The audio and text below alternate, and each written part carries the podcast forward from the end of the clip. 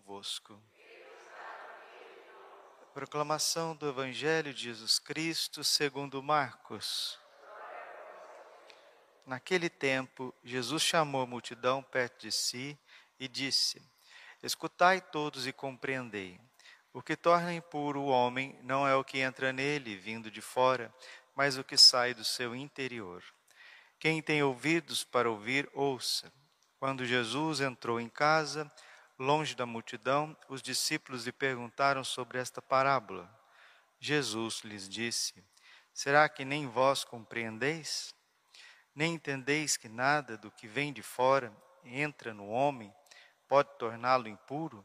Porque não entra no seu coração, mas em seu estômago e vai para a fossa.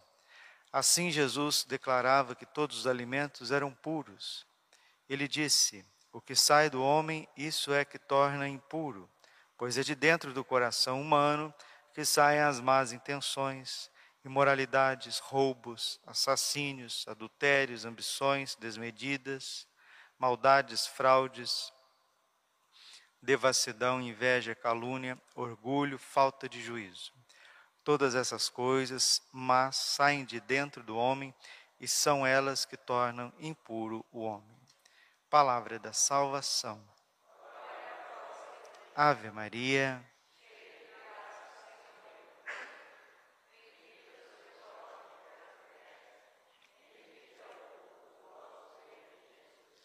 Santa Maria, Mãe de Deus, rogai por nós, pecadores, agora e na hora de nossa morte. Amém.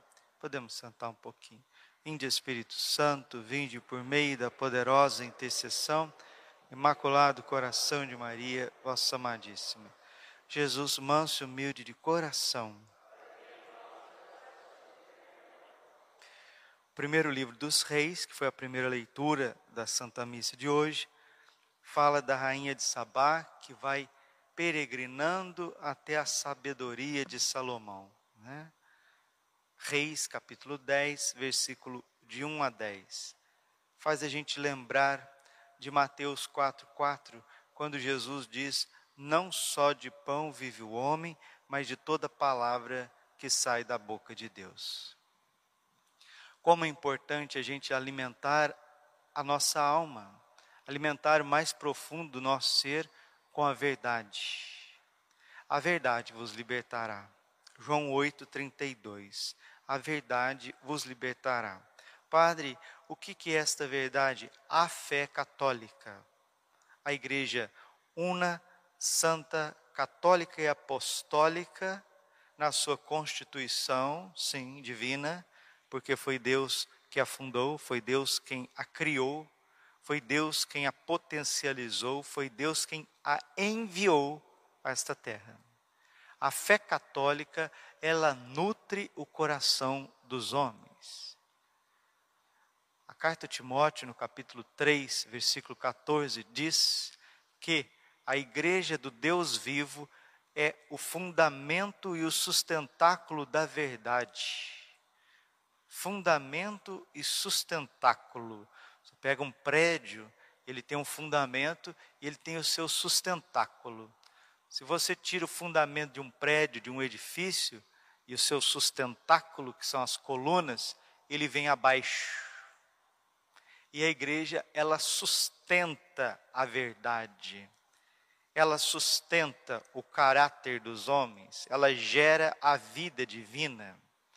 A igreja tira os filhos de Adão das trevas, do pecado, desse charco que nosso Senhor fala no Evangelho, de dentro que vem manchando tudo e todos. A igreja, porque é esposa do Cordeiro, porque é o corpo místico de Cristo, porque é templo do Espírito Santo, porque é sacramento universal da salvação dos povos, ela que é mãe, ela que é Jerusalém celeste, ela vai gerando os filhos para a eternidade. Santo Agostinho, ele nos diz assim: duas cidades constituíram dois amores.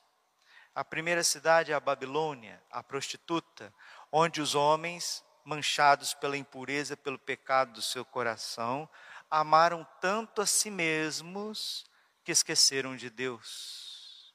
é a cidade dos homens, é a Babilônia, é a prostituta, é aquela que não se reconhece como filha de Deus, não quer saber de Deus, quer banir Deus das suas instituições, quer banir Deus de todas as relações humanas, do conhecimento humano, do trabalho humano, da política, quer criar falsas religiões pagãs, onde Satanás é o centro.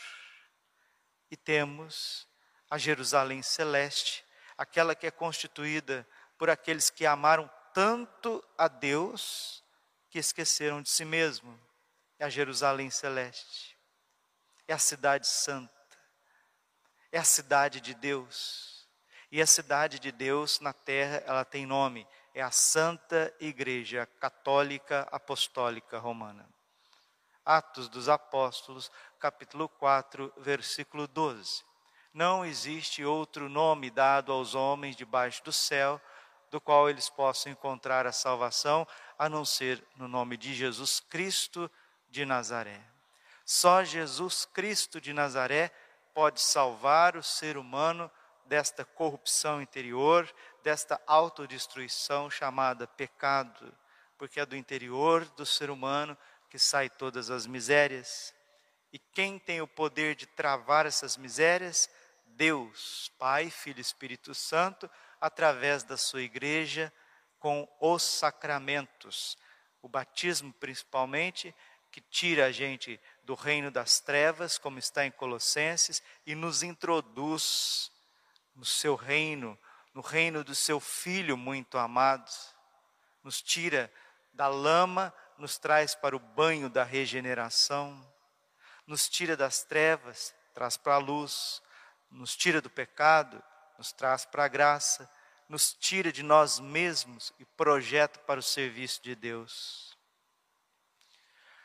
A, a fé católica, ela não pode ser relativizada, não existe, não tem condições de relativizar a Santa Igreja Católica com outras religiões.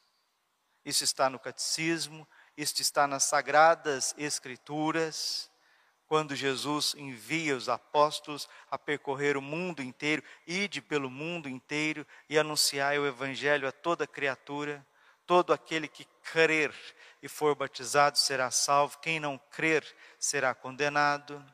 Marcos 16, 15. Mas, infelizmente, com muita dor no coração, todas as verdades fundamentais da Bíblia, do cristianismo, da revelação divina em nosso Senhor Jesus Cristo, elas estão fora de moda. Elas estão fora de moda. Por isso que nós caminhamos para um tempo, meus irmãos, de uma terrível apostasia. Padre, o que é apostasia? Apostasia é quando os católicos começarem a negar a fé católica. Porque os pagãos que negam a fé católica já tem muitos, sempre tiveram.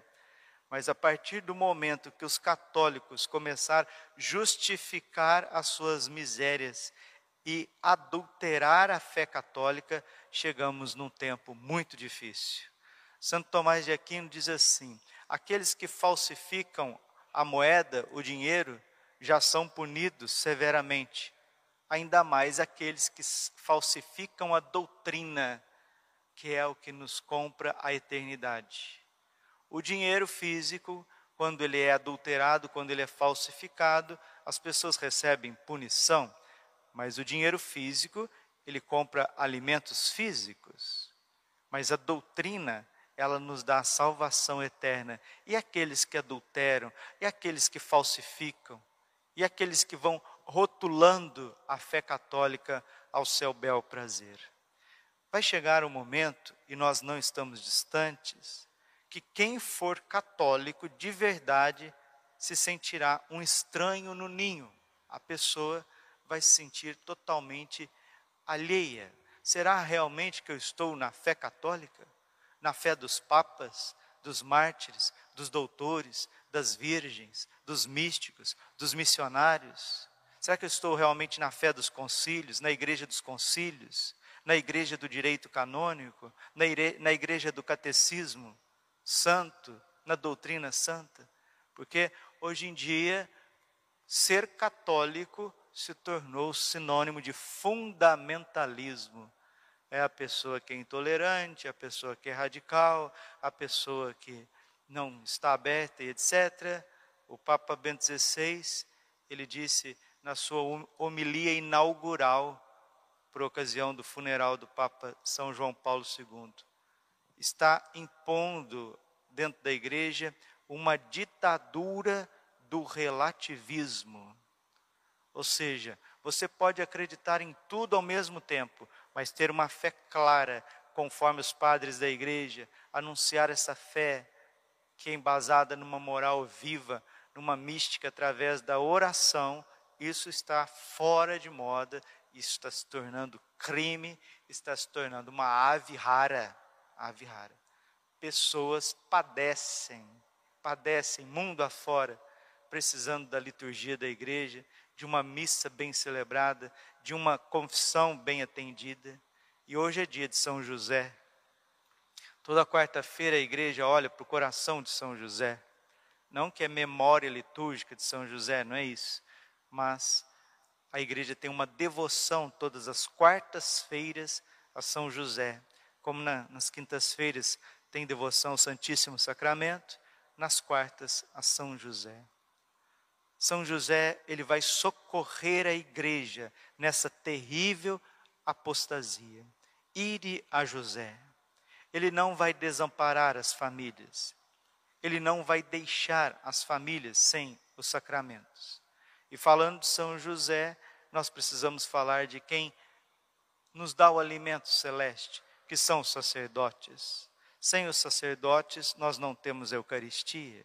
Sem os sacerdotes, nós não temos o perdão dos pecados.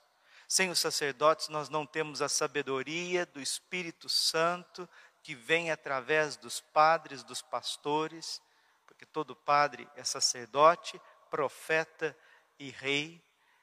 Ele exerce o profetismo no ensino, no munus docende, que vai gerando a fé nas almas. Romanos capítulo 10, versículo 17.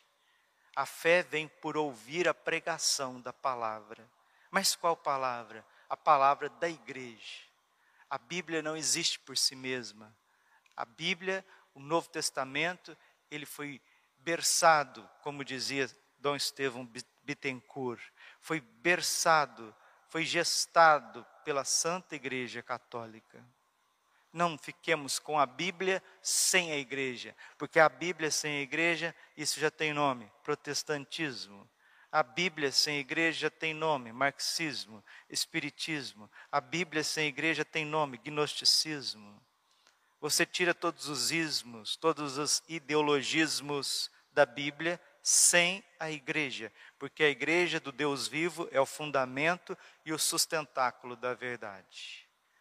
A igreja está sendo atacada, a igreja está sendo ferida, a igreja está sendo vilipendiada naquilo que ela tem de mais santo e sagrado. Quem viver, verá, quem tem ouvidos, ouça. Enquanto você pode robustecer a sua fé, robusteça e recorra a São José. Recorramos a São José, a sua proteção. Ele protegeu o menino Jesus ele protegeu a Santíssima Virgem, ele é patrono da igreja, ele vai proteger o pequeno resto de uma grande e densa apostasia que já está se instalando. Glória ao Pai, ao Filho e Espírito Santo, como era no princípio, agora e sempre. Coração imaculado de Maria